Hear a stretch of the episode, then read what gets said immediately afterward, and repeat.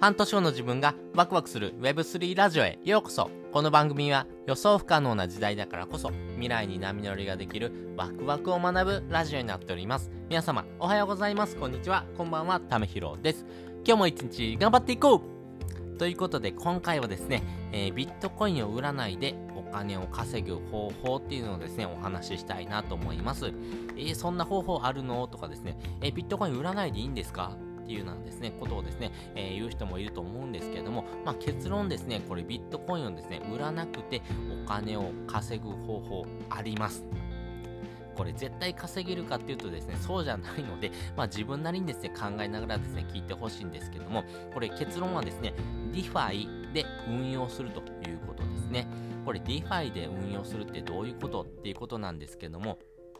これですね、えー、まあ、リファイっていうのもですね、えー、ネット上の銀行だと思ってくださいね。ネット上の銀行にですね、預けておくとですね、えー、今ちょっと仮想通貨のですね、リファイがちょっとバグってますんで、あのーどうかな、まあ、プロジェクトによりますけども、大体ですね、えー、年利10%から20%、えー、それ以上のですね、えー、プロジェクトもありますんで、まあ、それぐらいのですね、え1年間預けておくとですね、10%から20%ぐらいはですね、大体返ってくるかなというところのですね、えプロジェクトがあります。なので、えー、今ですね、えー、日本でメガバンクにですね、えー、お金を預けておいてですね1、1年間にもらえるですね、利息ってですね、0.001% 1%だと思うので、それと比べるとですね、え1000倍、1万倍、えー、とか、え2万倍とか えー、はたまたですね、プロジェクトによってはですね、えー、20万倍っていうような形のです、プロジェクトもありますんでね、まあね、えー、DeFi でですね、運用するって難しいなと思ってる人、特に DeFi って何なのっていうこともですね、考えてる人も多いと思いますんでね、まあ、簡単にですね、DeFi の始め方をお話ししておくとですね、まずは一つ目、仮想通貨を買うというところですね。まあ、ビットコインだったらビットコインを買うでいいと思います。で、これ、えー、買ったですね、ビットコインをですね、えー、ウォレット、あなたのウォレットにですね、えー、送っていきましょうということですね。まあ、Web のお財布かなと思います。これ、メタマスクというものをですね、えー、使うことが一般的かなと思いますんで、えー、仮想通貨をですね、このメタマスクにですね、送っていくというところ。そして、このウォレットとですね、DeFi をですね、つなぐというところがですね、えー、大事かなと思います。大体この3ステップでできますんで、あのー、まあ難しいなと思ってる人もいると思うんですけども、実際やってみたら、あれ？これだけ？ってことがですね、続きますんで、まあ、最初はですね、なかなか難しくて出会いは難しすぎてわかんないよ、ためひろさんっていうですね、声もあると思うんですけども、もう私もそうでした。あの、めっちゃ難しくて何度もですね、諦めようかと思ったんですけども、やるうちにですね、えー、ちょっとずつ分かってくるんですね。えー、何でもそうです。あの、車も一緒かなと思うんです。やっぱり車の運転ってですね、えー、いいなと思ってですね、教習所に通ってですね、え座学を受けてですね、ああ、なるほど、そうやったらいいのねってことはですね、頭では理解できてもですね、実際に車に乗ってみて自分が運転してみないとですね、うわ、これ危ないなとかですね、あ、なるほど、こういったところですね、切り返すんだとかですね、まあそういったところですね、自分で体験しないとですね、なかなかわかんないことがいっぱいあるよねってこともですね、えー、DeFi も車の運転も一緒かなと思うので、まずはやりながらですね、えーえー、試してみるのがいいかなというふうに思ってます。まあ私自身ですね、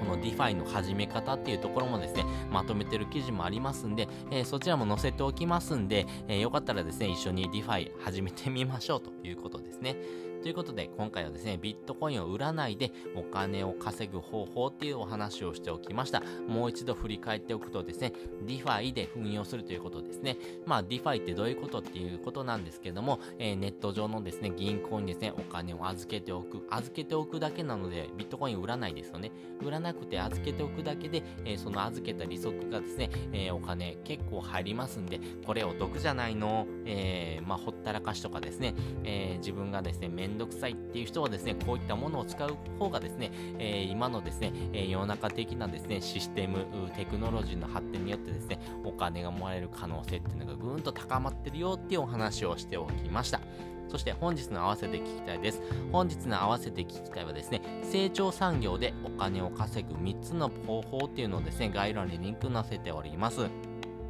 まあ、この成長産業でお金を稼ぐっていうのがですね、結構ポイントで、やっぱりお金を稼ぐっていうのはですね、これから伸びていくようなですね、えー、産業だからですね、人もですね、えー、お金もですね、えどんどん物も集まってくるというところもありますんで、じゃあそういったところで稼ぐためにはですね、こんな方法あるよってことをですね、お話してる回になりますんで、あ、何々お金を稼ぐ、どうやったらいいのってことをですね、迷ってる人はですね、えよかったら聞いてみるとですね、何かの参考になるかなというふうに思っております。で、本日のですね、話を聞いてもですね、まだビットコイン持ってないよっていう